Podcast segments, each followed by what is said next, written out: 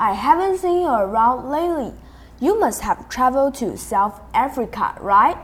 Mm, I really enjoy traveling around the world. South Africa is really diverse. Have you been or near Cape Town? I have been there once. If you move towards the southern part of the country closer to Cape Town. So people like to move over there, don't they? You find a mild climate and they grow lots of fruit. How do you know? A lot of people live there because the climate is so nice and no extreme temperatures. It's an easy place to live in that sense. Okay, it sounds like there are so many different places where to pay a visit. Which one would you recommend is the best? What your favorite area? I would say the best area would be the garden route, and the name comes from the fact that it's like a garden almost. How's the weather? I don't like to visit the place where it's too warm. Well, it's not too hot. It never gets too hot in summer and never too cold in winter.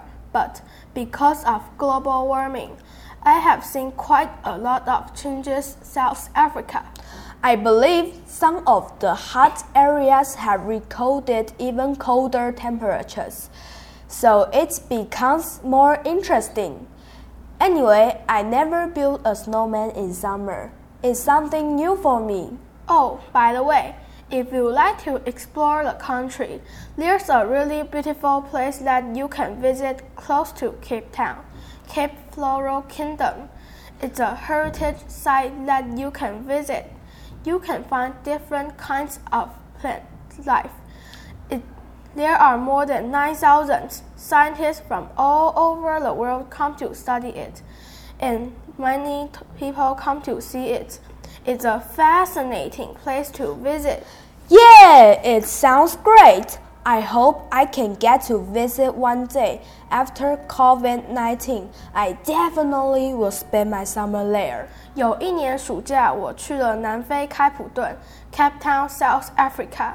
南非是一个拥有多样文化的国家，气候相当的温和，也是个值得造访的国家。你印象最深刻的，除了天气以外，还有一个地方叫做 Cape Floral Kingdom，这里有九千种不同的蕨类种类，是很多游客喜欢参访的地方。